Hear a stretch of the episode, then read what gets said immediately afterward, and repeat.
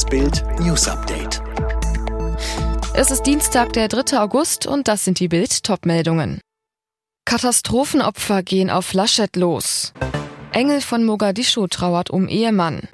Gesundheitsminister beschließen Impfangebot für Jugendliche ab 12. Eigentlich wollte sich Armin Laschet ein Bild von den Flutschäden im Rhein-Sieg-Kreis machen. Doch er bekam das ab, was derzeit viele Politiker in den Flutregionen zu hören kriegen. Die Wut nach der Flut. Als der Unionskanzlerkandidat und NRW-Ministerpräsident in Zwistal mit Bürgermeisterin Petra Kalkbrenner auf Ortsrundgang ist, werden sie umringt von 100 Leuten. Einige laden ab, was ihnen auf der Seele liegt. Wo waren die Warnungen einen halben Tag vorher? Haben Sie schon mal eine Woche im Schlamm gewühlt? Wo waren die Sirenen? Es ist ein Gemisch aus Frust, Enttäuschung und Hilflosigkeit, das auf Laschet und die Bürgermeisterin niederprasselt. Laschet verspricht einen Wiederaufbaufonds des Bundes, doch bei den Leuten, die ihre Habe und ihre Existenzen haben wegschwimmen sehen, die Nachbarn beerdigen mussten oder vermissen, kommt an, das wird kompliziert. Schwerer Schicksalsschlag für den Engel von Mogadischu. Gabriele von Lutzau, die Ex-Flugbegleiterin der 1977 entführten Landshut, muss den Verlust ihres Ehemannes verkraften. Einer von uns ist heute schon mal in den Himmel vorgeflogen. Ich bin sehr traurig, so die 66-Jährige am Montagabend auf Twitter. Flugkapitän Rüdiger von Lutzau erlitt einen Herzinfarkt.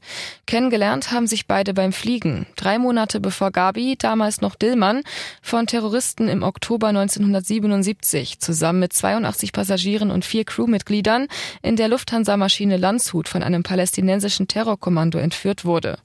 Die Medien tauften sie damals den Engel von Mogadischu, weil sie fünf Tage lang in Geiselhaft eine starke Stütze für die Passagiere war.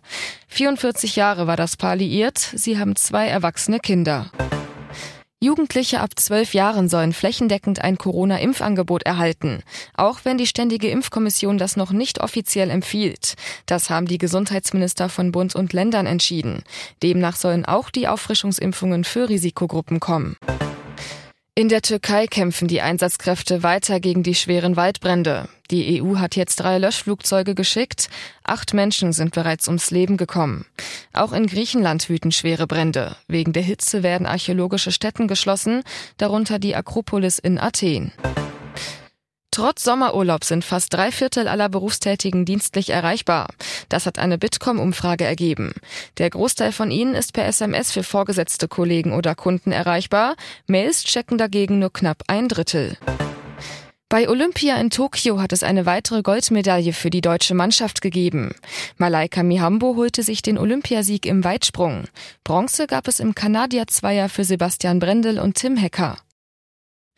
Alle weiteren News und die neuesten Entwicklungen zu den Top-Themen gibt's jetzt und rund um die Uhr online auf Bild.de.